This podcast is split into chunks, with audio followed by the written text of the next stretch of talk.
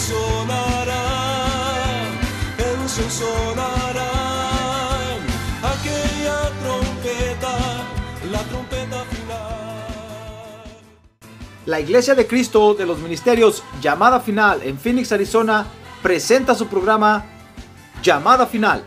Conscientes de que vivimos los últimos tiempos y que la humanidad necesita escuchar la verdad eterna de Dios, presentamos el siguiente programa con el pastor José Arriaga. Con ustedes, el pastor José Arriaga con el mensaje de la palabra de Dios.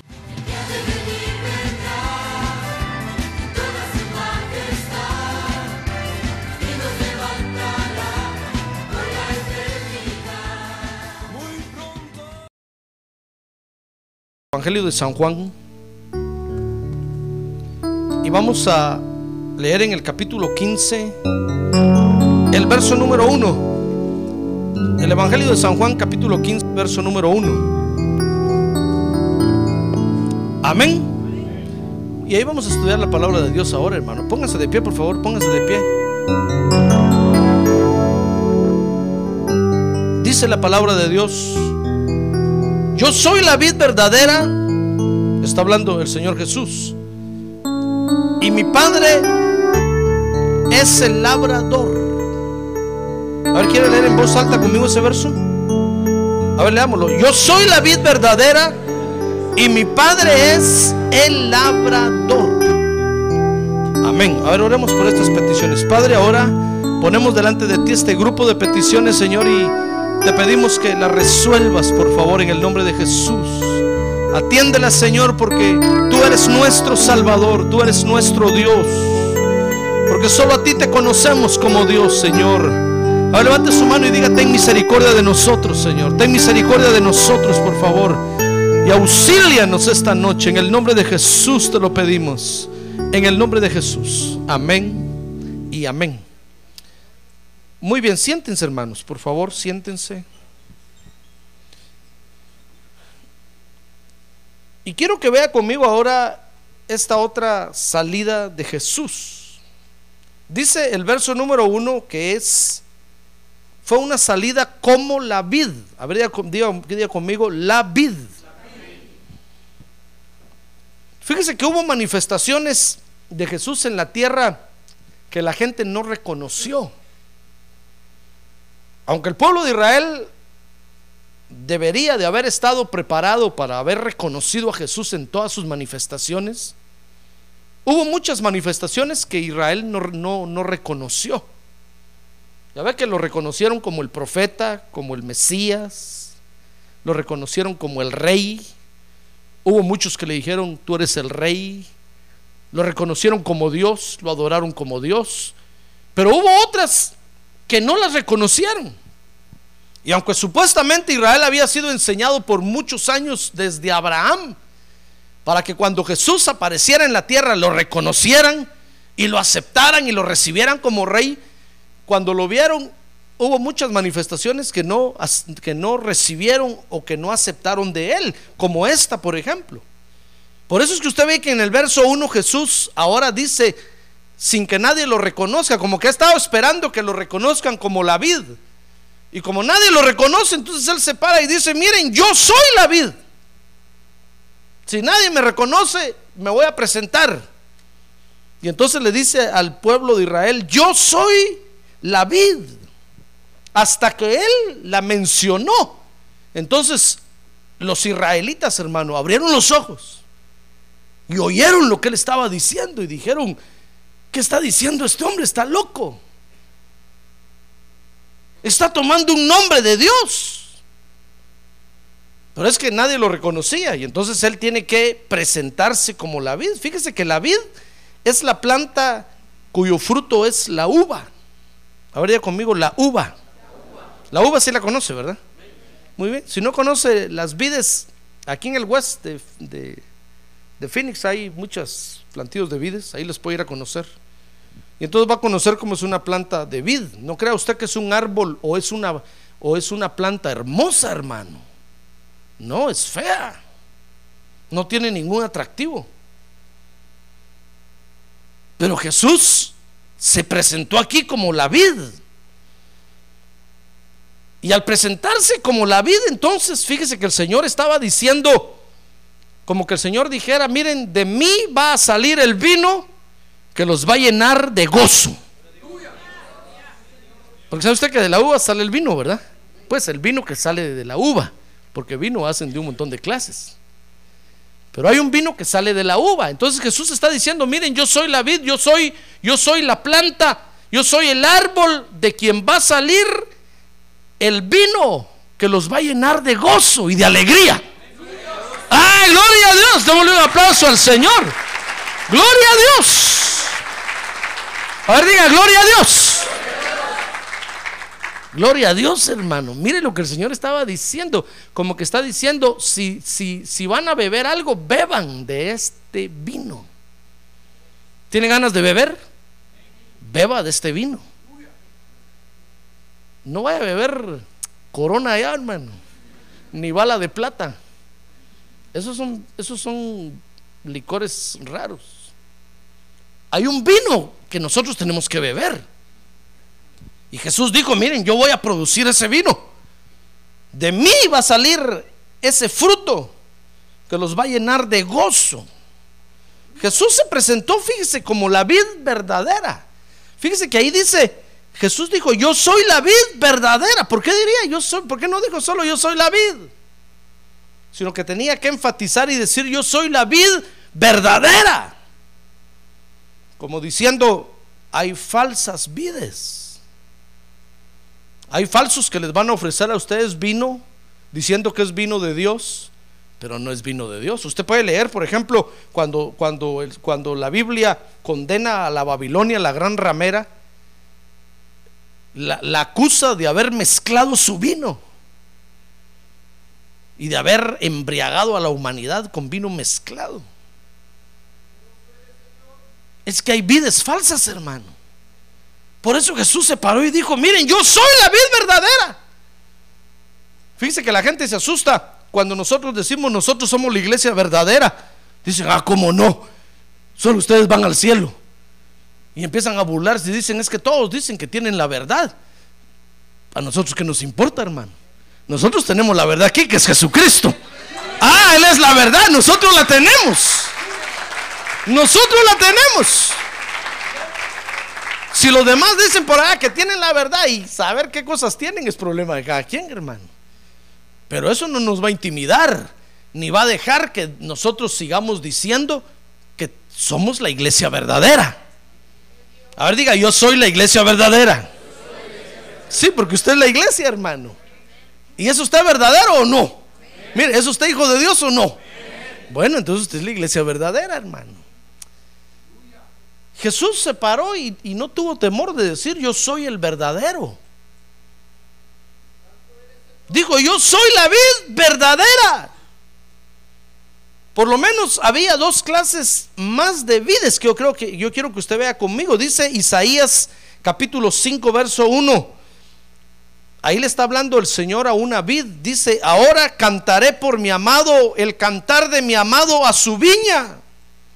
Mire, la viña es, es el terreno donde están sembradas las vides. Tenía mi amado una viña en una ladera fértil y la había cercado y despedregado y plantado de vides escogidas.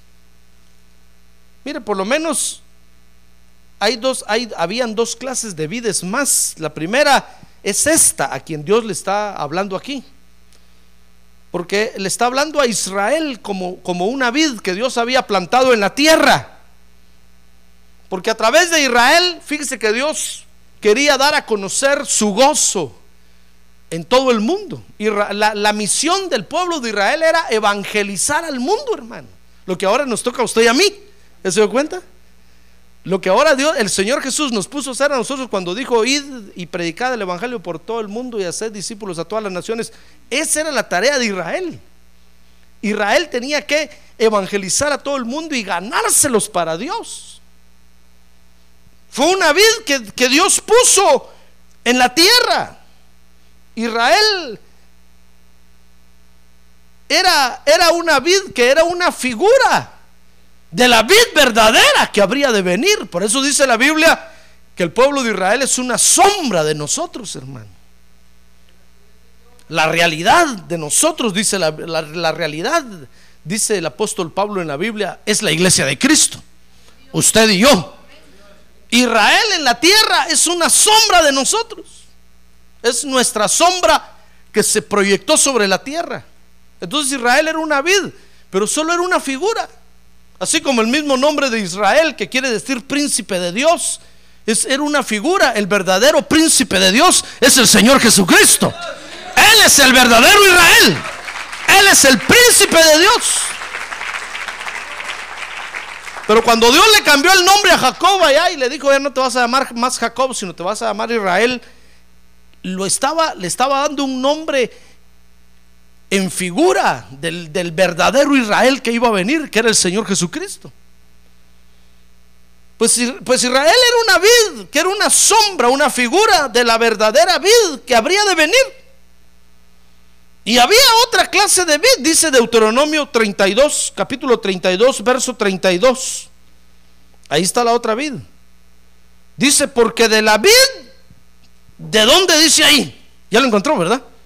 Espero que encuentre el libro de Deuteronomio, hermano. Miren, ni en la pantalla lo ha encontrado el hermano. Pero le doy tiempo, no tenga pena. Dice Deuteronomio capítulo 32, el quinto libro de la ley de Moisés, verso 32. Porque de la vid, ¿de dónde dice? Ah, no, pero más recio. ¿La vid de dónde? De Sodoma. Dice, porque de la vid de Sodoma. ¿Quién está ahí en la pantalla, hermanos? Mejor voy a manejar yo esto desde aquí. Oiga, dice, porque de la vid de Sodoma es la vid de ellos. ¿Qué le parece que, que Dios puso una vid en la tierra, hermano, que era Israel? Pero paralelamente a esa vid de, Dios en la tierra, pusieron otra vid, que era la vid de Sodoma.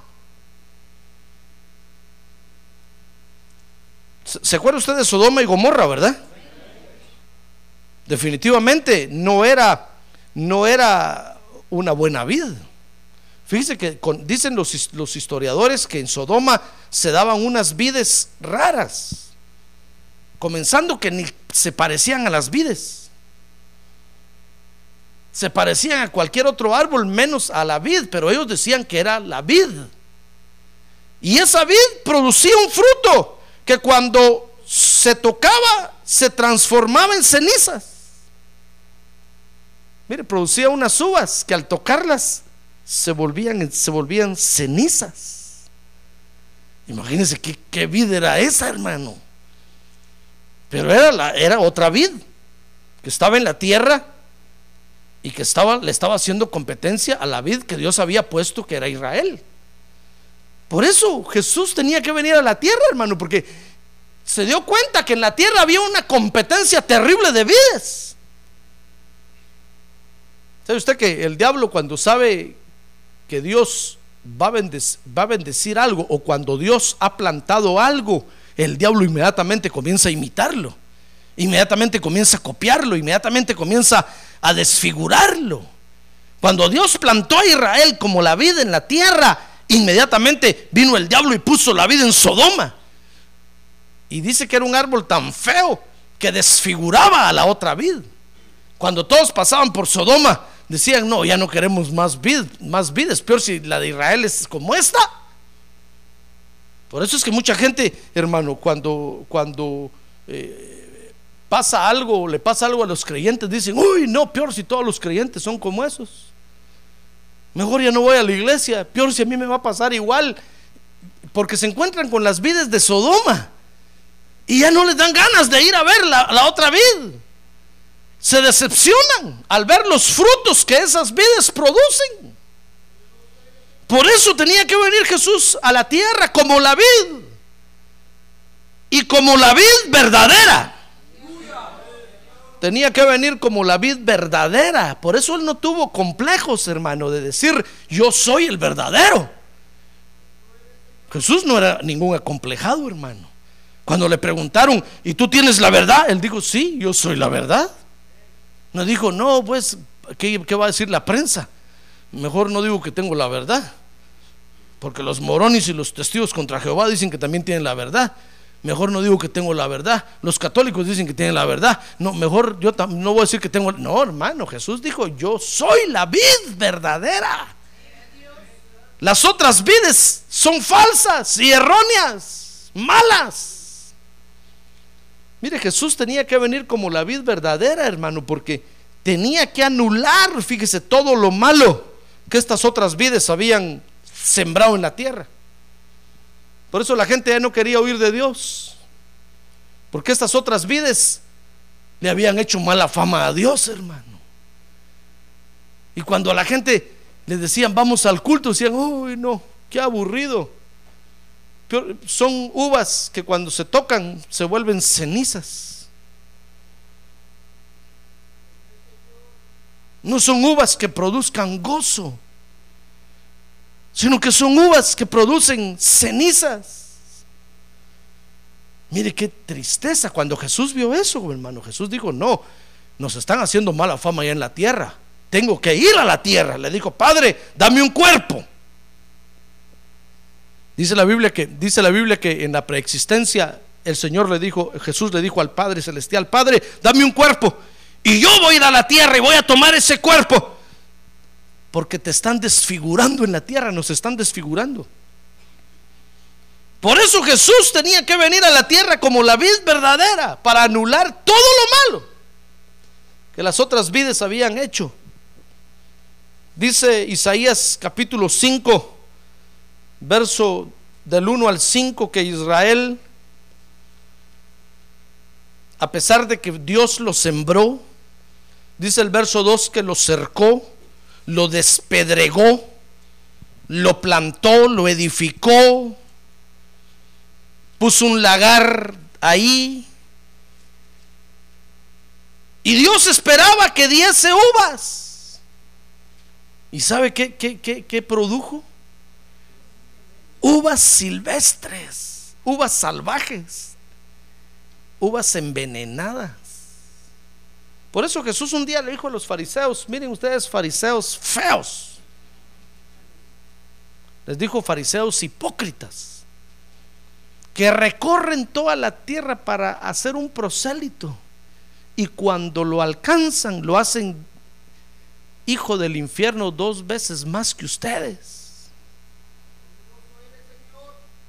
En lugar de llevarlo al cielo, se lo están llevando al infierno junto con ustedes. Eso lo dijo Jesús, hermano. Usted lo puede leer ahí. Léalo en Mateo, Marcos, Lucas y Juan. Porque estaba produciendo uvas envenenadas. Y la gente se acercaba para, para agarraba del fruto de esa vida, hermano, y cuando se lo comía, se amargaban la vida más que los israelitas. Por eso el Señor les dijo, hipócritas recorren todo el mundo para alcanzar a ser un prosélito y cuando lo hacen, lo hacen hijo del infierno dos veces más que ustedes. Como quien dice, eh, los están mandando al infierno más abajo que ustedes. A ustedes les va a tocar 5.585 grados centígrados.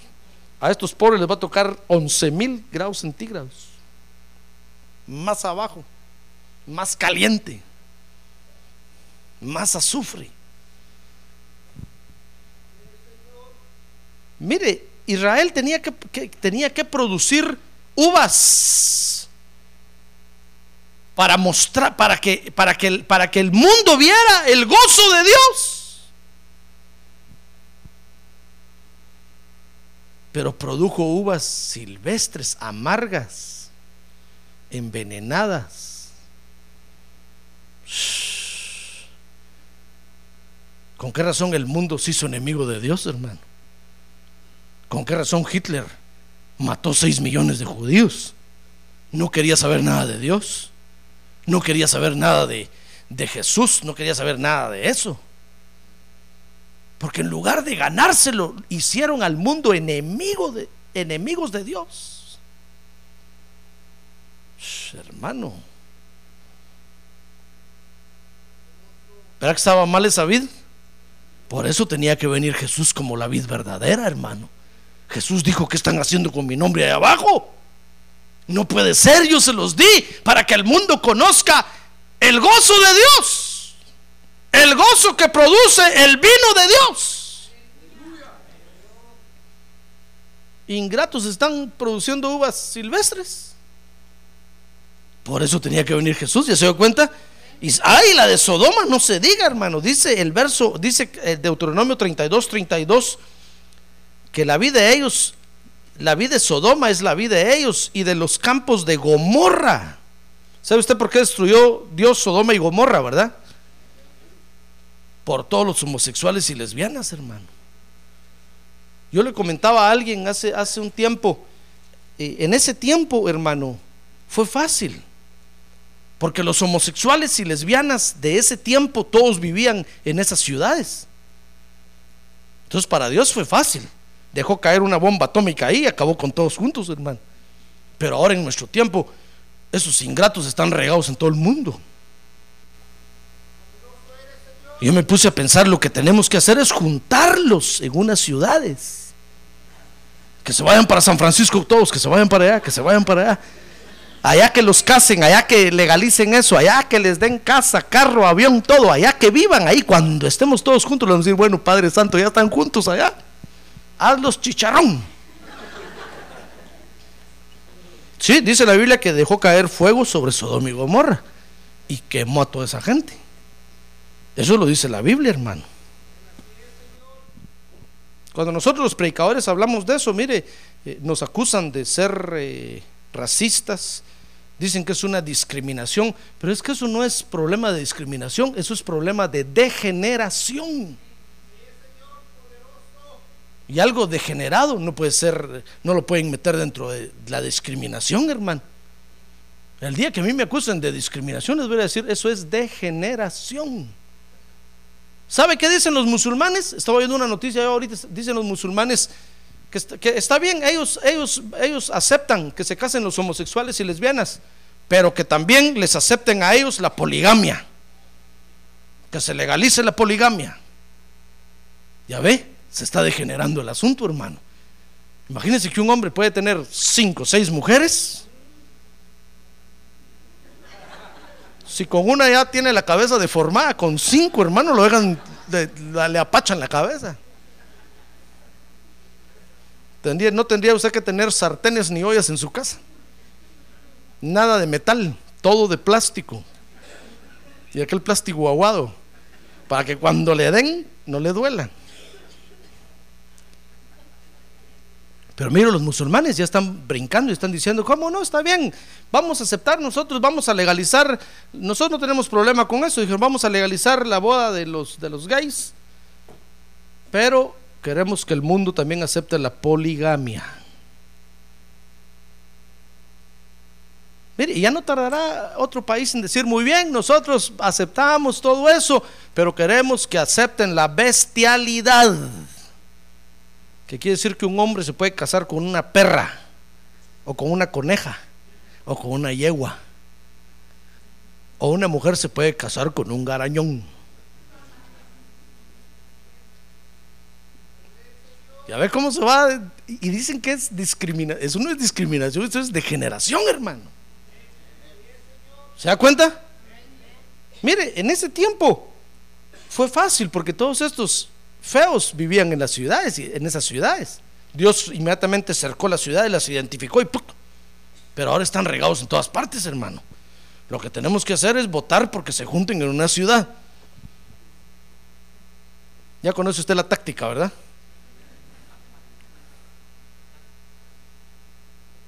Muy bien, pues ahí en Sodoma y Gomorra, dice el Deuteronomio 32, 32, estaba esa vid falsa que estaba compitiendo contra la vid de Dios. Y dice, la, la vid de Sodoma es la vid de ellos y de los campos de Gomorra. Las uvas de ellos son uvas ponzoñosas. Racimos muy amargos tienen. Miren los frutos que produce esa, esa, uva. Por eso usted ve que el mundo tiene gozo. ¿Sabe usted que el mundo tiene gozo, verdad? Sí, peor ahora que están en eso del carnaval, ahí los ve usted sonrientes. Esa gente se está gozando ahí, hermano. ¿No cree usted que no se está Claro que están felices y están brincando y gozándose. Pero dice que es un fruto ponzoñoso, amargo. Por eso, usted no le puede decir a ellos, ustedes no tienen gozo. Se ríen de usted, hermano. decir, ¿y entonces qué es eso lo que tenemos? Es gozo lo que tienen. Pero es un gozo de unas uvas ponzoñosas que al final lo que, lo que produce en ellos es daño. Cuando se comen ese fruto de esa vid de Sodoma, se ponen contentos porque los embriaga, hermano. Pero al otro día están hechos pedazos, muchos amanecen muertos, trasquilados, degollados, destrozados. Mire los frutos que, que, estaban produciendo esas vidas. Por eso tenía que venir Jesús, hermano. Porque Jesús dijo, yo no quiero que, que mi fruto se confunda con el de Sodoma. No son iguales. Mi fruto es verdadero. Y produce verdadero gozo. Ah, gloria a Dios. Produce verdadero gozo. Produce verdadero gozo. Ahora diga conmigo, verdadero gozo. A ver, diga que tiene un lado, póngase alegre, hermano. Ya se dieron cuenta que comió del otro fruto. Peor si antes de venir se comió unas uvas de Sodoma, hermano. Y viene usted alegre, sí viene alegre. Pero por dentro está amargado. Y tiene una cara. No he visto a nadie, no he visto a nadie. Mire, entonces ahora aparece Jesús, fíjese, ya ve, ya por qué Jesús tenía que venir como la vid verdadera. Hermano. Porque habían otras vides que, que querían destruir el fruto de Dios, querían desfigurar. Mire, es como el diablo, cuando el diablo, cuando el diablo quiere desfigurar a la iglesia, hermano. El diablo levanta iglesias por todas partes. Y con su propia doctrina. Y con eso desfigura a la iglesia de Cristo en todo el mundo. Cuando el Señor vio que estaban desfigurando el fruto, su fruto, el que produce el verdadero gozo, se vino a la tierra y aparece mostrando, mostrando lo que es real. Como que el Señor dijera, miren, cualquier otra vid que ustedes vean ahí es, es una alucinación, es una imaginación, no es real. La vid real soy yo, yo soy el verdadero, yo soy la vid verdadera. Yo soy la realidad de ustedes. Ah, gloria a Dios, yo soy la realidad de ustedes. Bendito seas el Señor para siempre. Gloria a Dios. Mire, y en San Juan capítulo 15, verso 1 y 2, Jesús se muestra como lo que es realmente real. Fíjese que dice, él dijo ahí en el verso 1, yo soy la vid verdadera. Y entonces dice, y mi padre es el labrador. El que va a labrar, el que va a trabajar, el que trabaja a esa vid. ¿Saben quién es el labrador? El Padre Celestial, hermano. Cristo es la planta, Cristo es la vid. Y el Padre es el que le echa abono, el que le echa agua, el que, el que lo cuida.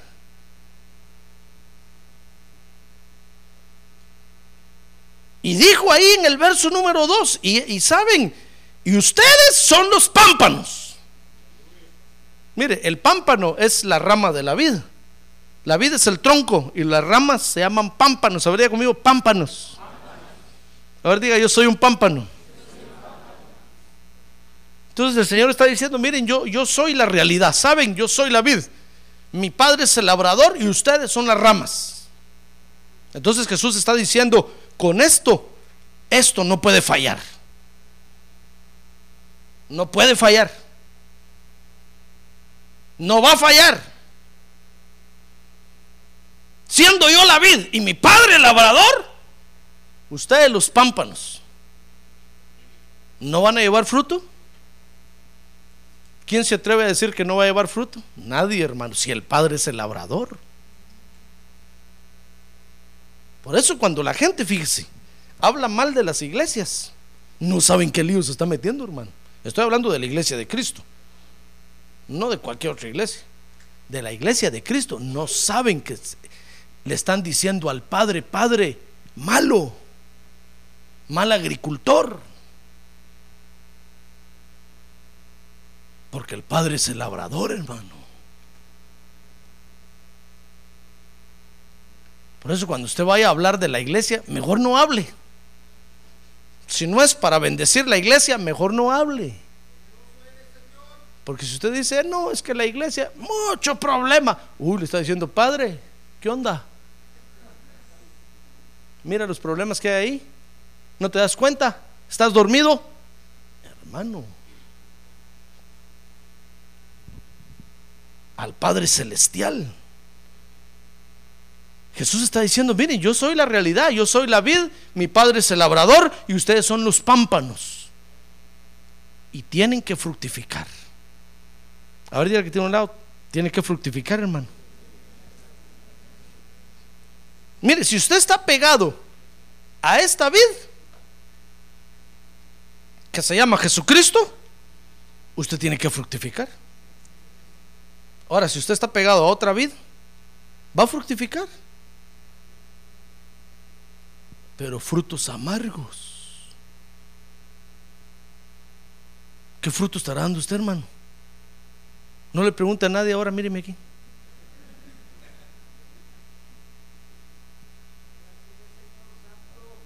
Por eso Jesús dijo, ¿saben qué? Mis discípulos van a fructificar bien. No pueden dar fruto malo, no pueden. Fíjese que hay tres niveles de fructificar. Jesús dijo, miren, esto no puede fallar si es el plan perfecto. Está bien que Israel haya fallado, porque lo pusimos en la tierra y, pusimos a los ángeles a que los cuidaran y los labraran. Está bien. Y los ángeles son muy estrictos. No permiten nada malo. Está bien. Pero ahora mi Padre mismo es el labrador. Tiene que fructificar, hermano. Hay tres niveles para fructificar, dice San Juan capítulo 15, verso número 2. Todo pámpano que en mí no lleva fruto lo quitará y todo aquel que lleva fruto lo limpiará. Mire, fíjese que lo que está diciendo Jesús ahí es que solo por ser pámpano injertado a Él, tenemos que llevar fruto. Solo por haber aceptado usted a Jesús como Salvador, usted ya tiene que llevar fruto. Y entonces dice ahí el verso número el verso número 2. Y todo aquel que lleva fruto lo limpiará para que qué? Ah, no, lea conmigo, hermano, ¿para que qué? Para que lleve más fruto. Ah, entonces note, el primer nivel es el nivel de pámpano injertado. Que solo por estar injertado usted va a llevar fruto. Ah, pero cuando usted se comienza a limpiar, entonces usted va a llevar más fruto. Ese es el segundo nivel. O sea que el primer nivel, tal vez usted se acuerda cuando usted aceptó a Cristo como Salvador. ¿Se acuerda cuando aceptó a Cristo como Salvador? Que qué facilito era buscar a Dios, hermano. Mire, cuando usted aceptó a Cristo le decían, ayune cinco días, usted se echaba días, hermano. Yo me acuerdo que, hermano, nosotros todos los viernes vigilia. Y a veces los lunes, los miércoles, y el pastor se asustaba cuando nos miraba en el templo, hermano. Y decía, ya sea que vienen, quieren hacer vigilia, ¿verdad? Sí, le decíamos, venimos, queremos hacer vigilia. Pasen adelante, pues, aquí les dejo las llaves, ahí nos vemos, él se iba. Y nos quedábamos nosotros ahí, hermano. Y en ayuno y en vigilia. Y cuando no encontrábamos al pastor, a mí se me hace que a veces nos escondía el pastor, hermano. ¿Sabe? Había un, había un cerro así enfrente de la ciudad, a ese cerro nos íbamos y qué frío más terrible. Y ahí estábamos con nuestras chumpitas, a veces chamarritas así chiquitas, haciendo vigilia. Mire qué loco es uno, ¿ah? Y bajamos al otro día a las 7, 8 de la mañana, hermano, como campeones. Habíamos pasado toda la noche vigilando. Ni casa de campaña, ni fogata, nada, ni comida, ni café, nada. Así nos íbamos, hermano. Y ahí pasábamos clamando y orando. Mire, cuando uno acaba de aceptar a Cristo, como que todo buscar a Dios, qué fácil es. Qué fácil lleva uno fruto, hermano.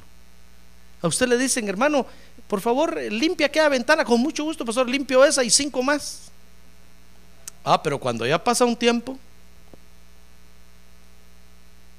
le digo, hermano, por favor, limpia aquella ventana. No puedo, hermano. Ya tengo que trabajar mañana temprano. Ah, ya le cuesta, ya le cuesta producir fruto.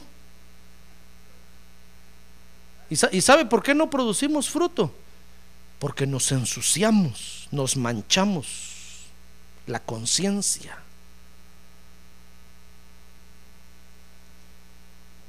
Porque alguien le dijo a usted, un día estaba usted limpiando el vidrio ahí y alguien pasó y le dijo, ah, ¿cómo se aprovecha el pastor de ti, verdad?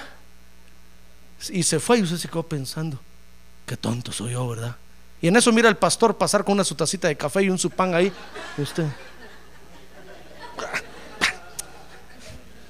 ¿qué me importa? Que venga el pastor a limpiarlo. Ya se manchó la conciencia.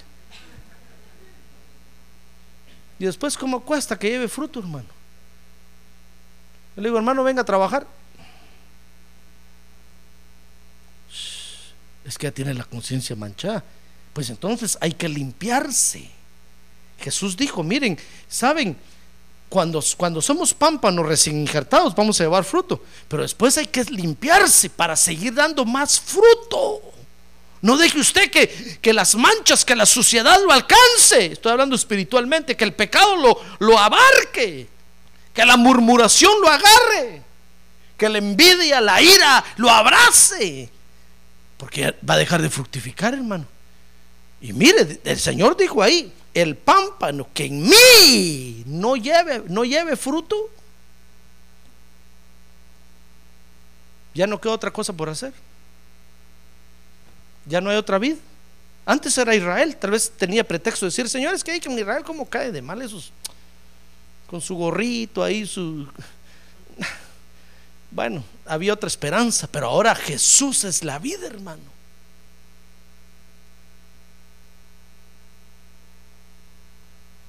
Jesús dijo, si en mí usted no lleva fruto, ya no queda otra cosa por hacer, ¿saben? Mi padre, que es el labrador, mi padre, ahora estamos con ellos directamente, ya no con los ángeles como estaba Israel, ya no con Israel, ahora estamos directamente con el Hijo y el Padre, hermano. ¿Ya se da cuenta? Jesús dijo, mi Padre que es el labrador, lo quitará.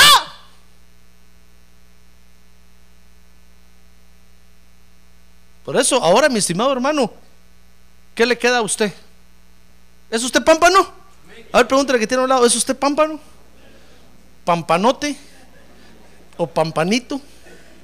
¿Es usted pámpano? Bueno, si usted es pámpano, ¿sabe qué le queda? Limpiarse, hermano. Límpiese. Límpiese. Mire, ahí Jesús le dijo más adelante, le dijo a los discípulos, ¿saben? Les dijo, ustedes ya están limpios por la palabra que les he hablado. Mire, la palabra de Dios nos limpia cada vez que la oímos y la ponemos por obra. Nos limpia, nos limpia, nos limpia. Ah, gloria a Dios, nos limpia de toda maldad. Gloria a Dios. Gloria a Dios.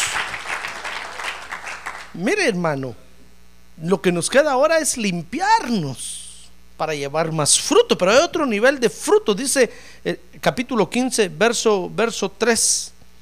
Ya vosotros estáis limpios, ahí está, mire, por la palabra que os he hablado. Permaneced en mí, dice el verso 4. Y dice el verso, el, el verso número 5 yo soy la vid verdadera, yo soy la vid, vosotros los pámpanos, el que permanece en mí y yo en él, este lleva, ¿qué lleva? Mucho fruto. Ese es el tercer nivel, llevar mucho fruto. A ver, otra vez, mucho fruto. ¿Y qué tenemos que hacer para llevar mucho fruto? Pues permanecer, hermano, perseverar, afirmarse en el Evangelio, echar raíces aquí, no moverse de aquí. Aunque vengan los musulmanes ahí con piedras. Ahora ya no son los católicos, ahora son los musulmanes, hermano. No con piedras, con bombas. No moverse de aquí. Mire, hay tres niveles. Usted va a fructificar solo por ser pámpano injertado. Va a producir fruto.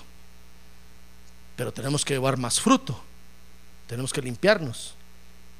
Y, y tenemos que llevar mucho fruto. Y para eso tenemos que permanecer, hermano. Mire, los creyentes que tienen más años en el Evangelio son los que más fruto debieran de llevar, hermano. Pero mire usted, eso es como el matrimonio. Cuanto más, más años pasan de ser casados, más ganas de divorciarse les dan. En lugar de, de decir, ya no quiero divorciarme. Está bien que se quiera divorciar al año de casado, a los dos años, a los cinco años, porque está comenzando. Pero ya 25 años, 30, 40 años, hermano. Y se divorcian. ¿Verdad que es ilógico eso? Es irreal. No puede ser. Eso está diciendo Jesús ahí. Miren, yo soy la vid verdadera. Yo soy el verdadero. Si usted está injertado conmigo, cuanto más permanezca, más fruto va a llevar. Ahora, si usted no está permaneciendo, menos fruto va a llevar. Mire, ¿cuántos años tiene que estar usted en la iglesia? No me diga. Mire, yo acepté a Cristo en el 7 de marzo de 1976, día domingo. ¿Cuántos años tengo, hermano? 86, 96, 2006. 30 años.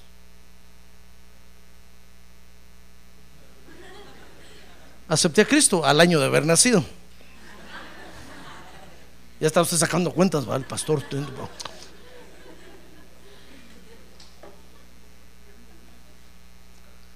Pues cuanto uno más años tiene, más fruto tiene que llevar, hermano. Porque los años que pasan son sinónimo de permanencia en la iglesia. Pero hay quienes llevan 10, 15 años y ya ni a los cultos quieren venir, hermano. Mucho menos venir a trabajar, mucho menos venir a servir. ¿Usted cree que está permaneciendo?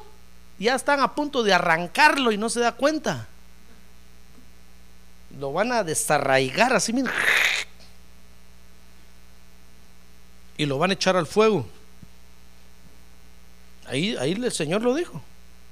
Cuanto más tiempo pase, hermano, más fruto debemos de llevar. A estas alturas, usted ya debe haber sido ujier, cantor, director, tocador de todos los instrumentos de música, predicador, grabador, filmador, grabador, eh, de todo el pastor, ¿qué más hay que hacer aquí en la iglesia? Ya estuve en la pantalla, ya estuve en el proyector, ya estuve en el sonido, ya estuve a su ujier, ya fui predicador, ya fui enseñador, ya fui discipulador, fui evangelizador. ¿Qué más? Que me tengan que rascar la cabeza, hermano, y decir, ¿dónde más pongo a este hermano, Señor? Ya estuve en todos lados. Le voy a decir, ¿sabe qué? De otra, échese otra vuelta. Otros cinco años en cada privilegio. Pero hay quienes a puras penas llegaron a ser ujieres, hermano, y, ni bautizados con el Espíritu Santo. Por misericordia yo lo puse ahí. Un año aguantó y ya ni quiere venir a la iglesia. ¿Usted cree que eso es normal para un pámpano que está injertado en la vid? Saber dónde está injertado. Tal vez está injertado en José Arriaga. O en esta palmera que está aquí. Pero no en Jesucristo, hermano. En Jesucristo la cuestión es real es verdadera. Ah, gloria a Dios, es verdadera y permanente. Gloria a Dios. Gloria a Dios. Yo no estoy diciendo que los creyentes no cometen errores. Cometemos errores, hermano. Pero seguimos perseverando. Cometemos errores, pero seguimos detrás del Señor y agarrándonos de él. eso nos hace llevar mucho fruto. ¿Se da cuenta? Muy bien, mire hermano, fíjese que de todas las plantas, dicen los agricultores, oiga, hoy me fui a entrevistar a todos los agricultores yo. De todas las plantas, dicen los agricultores, los agricultores, la que más cuidado requiere son los pámpanos de la vida. Son mirame y no me toques. Son de vidrio. Rápido se quiebran. Quieren mucho cuidado. Por eso si usted va a los viñedos, va a ver que ahí están las ramas hasta con horquetas y con las cuelgan con lazos y todo así, mire. Porque son delicadísimos, hermano. Y producen unos racimones de uvas que casi se quiebran. Y los agricultores, con mucho cuidado, tienen que cortarle para que no se dañe. Porque los pampanotes son cosas serias. Mire, por eso cuando a Salomón David lo ungió como rey sobre el pueblo de Israel, ¿sabe qué fue lo que pidió Salomón, hermano? Dice que esa noche le hizo un gran culto a Dios y en medio del culto le dijo, Dios, solo una cosa te pido, por favor, mira qué responsabilidad la que me diste. Dame sabiduría para tratar con tu pueblo, porque es un pueblo muy, muy, muy especial. Very special. No se les puede decir algo porque uh, se ponen tristes. No puedo yo predicar algo porque ya no vienen al culto. Pero si lo llamo y le doy una regañada, uh, ya no lo miro por seis meses.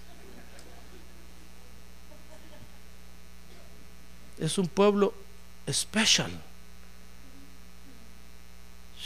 Y tienen unos problemas. Special, special.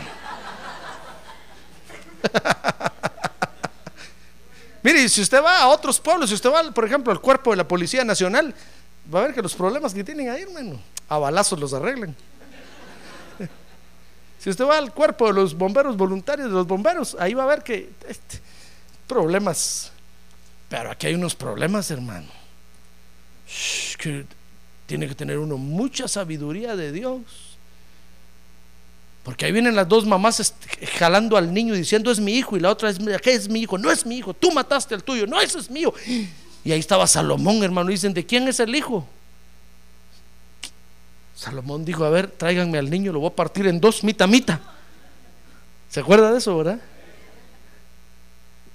Y cuando lo iban a partir, una mamá dijo, ah, está bueno, partámoslo así, mita, mita, qué alegría.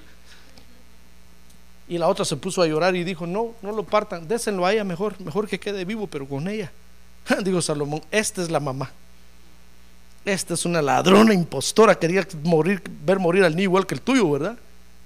Porque la otra lo había matado, hermano. Ya ve, problemas muy especiales. No sabía uno para qué lado hacerse, hermano. Tiene que ser uno imparcial.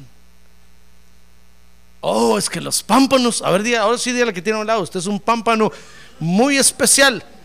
Special pámpano, dígale.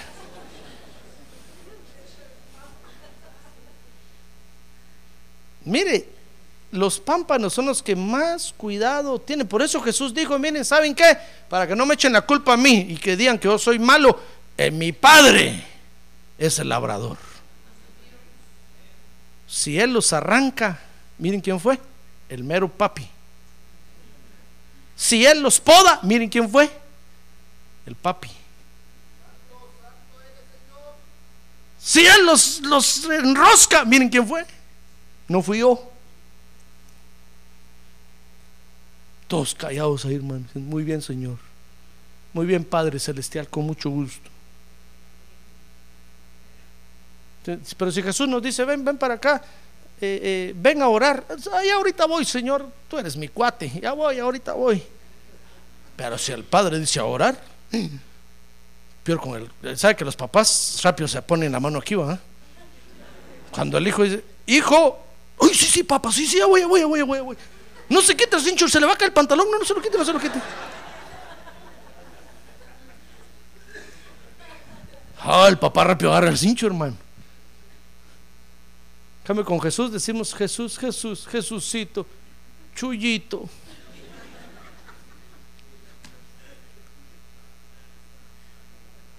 Jesús dijo, no, no, no, no, no, no, no, es el Padre. Ustedes son tan delicados, dijo Jesús, que ni yo los quiero tocar el Padre. Es asunto de él, el Padre es el labrador. Siendo injertados en la vid verdadera, hermanos, si no llevamos fruto, dice el verso 2, el Padre. Oiga, ¿quién lo va a quitar? ¿Quién lo va a quitar? ¿Jesús? ¿El Espíritu Santo? Uy. Ay, el Espíritu, bendito Espíritu Santo. El Espíritu Santo lo abraza usted lo arrubia. Uh, es su bebé. Pero el Padre no anda con esas contemplaciones, hermano. El Padre lo que viene a buscar es fruto. ¿El fruto? ¿El fruto? ¿Cuántos años tienes en la iglesia? Ti cinco. ¿Y el fruto? ¿No te limpias? ¿Quién te, quién te manchó la conciencia? ¿No te limpias? ¿No, ¿No vas a administración? ¿No te limpias? Te voy a arrancar. Y está el Espíritu Santo diciéndole, Padre Celestial, no lo quites. Yo, mire, Jesús mismo le dijo, mira, Padre, no, déjame un año más, yo lo voy a abonar, lo voy a cuidar. Y al año regresa a buscar fruto. Usted puede leer la parábola ahí. Y el padre le dijo, está bueno, pero si dentro de un año vuelvo y, y este sigue peor, me las va a pagar. Mire, el Padre lo quitará, ¿se da cuenta, hermano? Mire, el fruto que tenemos que producir o, el fruto que tenemos que dar es el fruto de la uva. A ver, diga pura uva. El fruto que tenemos que dar es la uva, hermano, de donde se saca el vino, que es figura del gozo. ¿Estará usted gozoso hoy?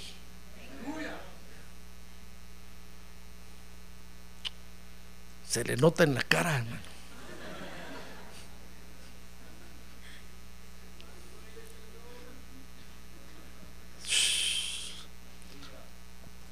No, no haga la cara de su abuelo en aquella fotografía, así está su abuelo todo. No, hermano, usted sonríe así. Porque es el gozo, el fruto que tenemos que producir, hermano. ¿Qué le parece?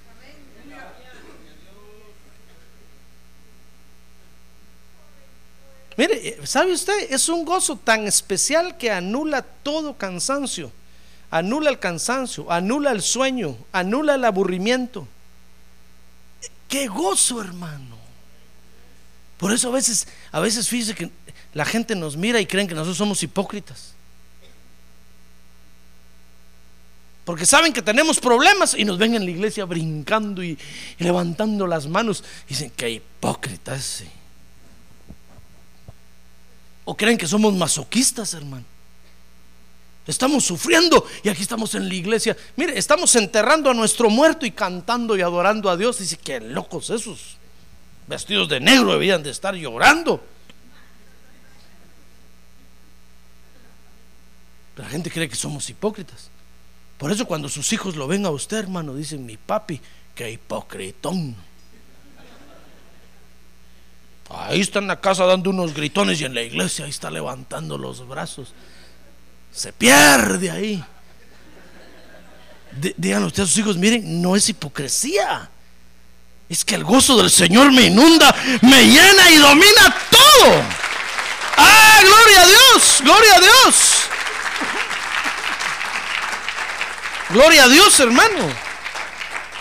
Mire, por eso nuestros hijos se frustran con nosotros, porque ahí ven a la mamá levantando y llorando. Ahí están los hijos, solo se ven. ¿Y sabe qué le dice uno al otro? Ya va a venir a jalarme aquí, ya, va. Porque ahí va pasa la mamá jalándolo para que dance y empujando. Y el hijo, si me acabas de regañar en el carro y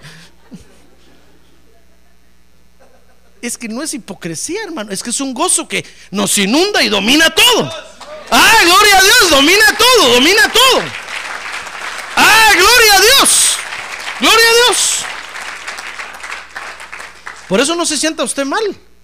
El diablo le ha hecho creer a usted que cuando usted viene a la iglesia y en el carro se peleó con su mujer, y peor que hoy le tocaba dirigir, hermano. Y viene usted conmigo a decirme, mire pastor, no puedo dirigir. ¿Y por qué? Es que me acabo de pelear en el carro con mi mujer. Es un ejemplo. No sé nada de nadie. A ninguno de los que dirige le ha pasado, por lo menos me lo ha contado. Ni ninguno ha venido a decirme así. Ya ve cómo tenemos de manchar la conciencia, que ya ni, ya ni predicar con libertad puedo yo, hermano. ¿Qué voy a hacer yo dentro de unos años, Padre Santo? Solo leerles la Biblia. Pastor, no puedo dirigir, es que me acabo de pelear con mi mujer y, va a pensar que soy un hipócrita y voy a empezar a cantar y adorar. No, hermano, olvídese. Por eso dice el canto, olvidemos las tristezas y olvidemos el dolor. Aplaudir y cantemos todos al Señor. Ah, gloria a Dios, gloria a Dios. Olvidando las tristezas y olvidando el dolor, hermano. Y produzca ese fruto. Deje que, deje que la uva se derrita sobre usted y se convierta en gozo de Dios. No es hipocresía. Se tiene que decir, lo siento mucho, pero si falla ya, cuánto lo siento, pero ahora yo me voy a gozar aquí. Perdonen, pero se me va la hora y no me gozo. Es la hora de gozarme en Él. Pero si usted dice, no, es que si levanto mis, manos, ahí está mi hija, ahí está mi hijo, va a decir que hipócrita, mejor no, mejor ni canto. ahí pasa todo el culto así. Desde aquí lo miro yo. Cante, hermano, usted. Cante. Se le fue todo el culto. Mejor si hubiera acabado durmiendo en su casa. Mire, y el viernes, ¿sabe? El diablo le dice en el oído, ¿para qué vas a ir? Si el pastor te vio que no cantas ya no vayas. Y usted ya no viene, ya no viene, y el diablo lo saca. No, hermano, este gozo nos inunda y tiene que dominar la tristeza y el dolor. Cualquier problema que haya, lo tiene que dominar. Y nos tiene que hacer gozarnos en él. Cuando el Padre nos ve llenos de gozo, brincando aquí, hermano, el Padre dice, llevan mucho fruto, llevan mucho fruto. Gozosos, produciendo el fruto que tienen que producir. Muy bien, quiero terminar, pero todavía no puedo. Fíjese que cuando usted y yo llevamos ese gozo, con esto voy a terminar. Mire San Juan 15, hermano. Cuando usted y yo llevamos este gozo, dice el verso 12 Ah, este es mi mandamiento. Oiga, que os améis unos a otros como yo os he amado. ¿Sabe por qué Jesús habló de esto inmediatamente después que les está hablando de que la vida y que lleven fruto? Porque cuando solo gozosos nos podemos amar, hermano. Si usted no está tomando de ese vino celestial, usted no puede amar a nadie. Por eso, mire, los problemas en la iglesia son problemas de hermanos que dejan de producir fruto. Cuando, cuando dejan de producir este gozo, se empiezan a pelear uno con el otro, se empiezan a... están dejando de beber el vino celestial, hermano. Entonces Jesús dijo, ¿saben qué? Produzcan fruto, beban del vino celestial. Y ya borrachos, entonces ámense unos a otros. Dale un abrazo al hermano, un abrazo. Al que nunca usted pensó que iba a abrazar, ahí lo abrazo. Y le dice, ¿cuánto te amo, hermano? Y el otro se asusta. Dice, si este es el que más caras me hace. Pero está borracho, déjenlo. Así son los borrachos. Mire, Jesús dijo, ámense unos a otros. Dice el 15, 14 Solo gozosos, fíjese, solo gozosos nos podemos amar unos a otros, hermanos. Solo gozosos podemos ser amigos leales. Mire el verso 14, dice, vosotros sois mis amigos si hacéis lo que yo os mando. Jesús está diciendo, ¿están gozosos? Amén, dijeron todos muy bien, hagan lo que les digo. Amén, dijeron todos. Solo gozosos podemos ser amigos leales, hermano. Dice el 15, 18 que solo gozosos podemos soportar al mundo. Y dice el 15:27 que solo gozosos podemos dar buen testimonio. Si nosotros dejamos de producir fruto, hermano, se nos arruina el Evangelio. Se nos arruina todo. Límpiese, dé más fruto y permanezca y dé mucho fruto. Y entonces dice ahí Jesús hablando, dijo entonces, en esto se agrada a mi Padre, en que ustedes lleven mucho fruto. Que sean discípulos hoy, mañana y para siempre. Amén. Mire, ¿por qué tenía que venir Jesús como la vid verdadera, hermano? Porque las otras vidas nos hubieran hecho pedazos, nos hubieran engañado. Jamás hubiéramos podido producir el gozo de Dios. Pero ahora, con Jesús como la vid verdadera, podemos producir el gozo de Dios, hermano. Lo podemos reflejar, nos podemos gozar en Él. Amén.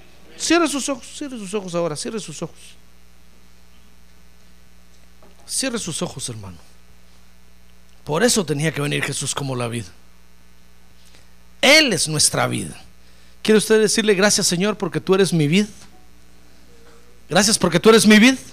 Dígale, a ver, hable, abra sus labios y dígale gracias, Señor, porque tú eres mi vida. Nosotros no tenemos la vida de Sodoma, hermano, ni tenemos a Israel por vida. No, Jesús es nuestra vida. El Señor Jesucristo es nuestra vida.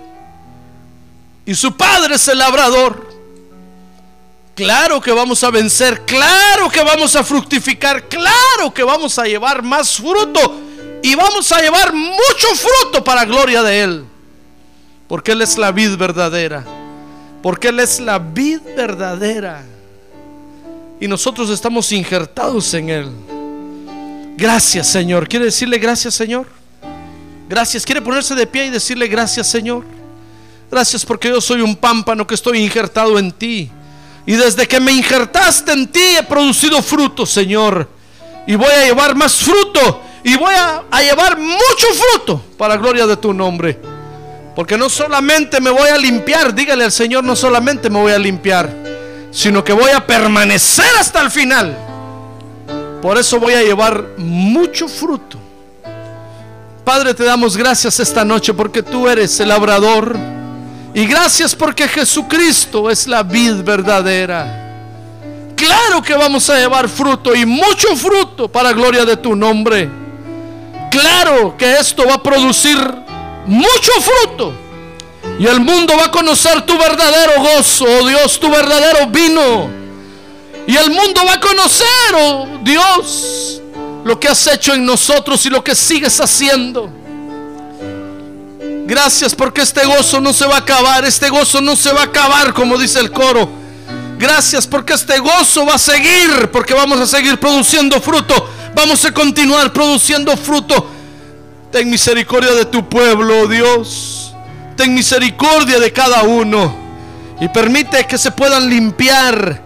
Y permite que limpios puedan permanecer hasta el final. Para que llevemos mucho fruto para gloria de tu nombre, Señor. Gracias te damos esta noche, Señor.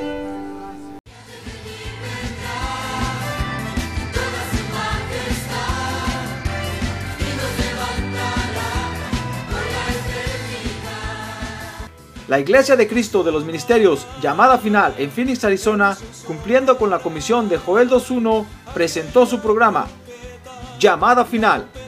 Esperamos que nos vuelva a sintonizar la próxima semana a la misma hora por esta emisora. Los invitamos a nuestras reuniones en el 6023 Norte 71 Drive, esquina con Bethany Home Road.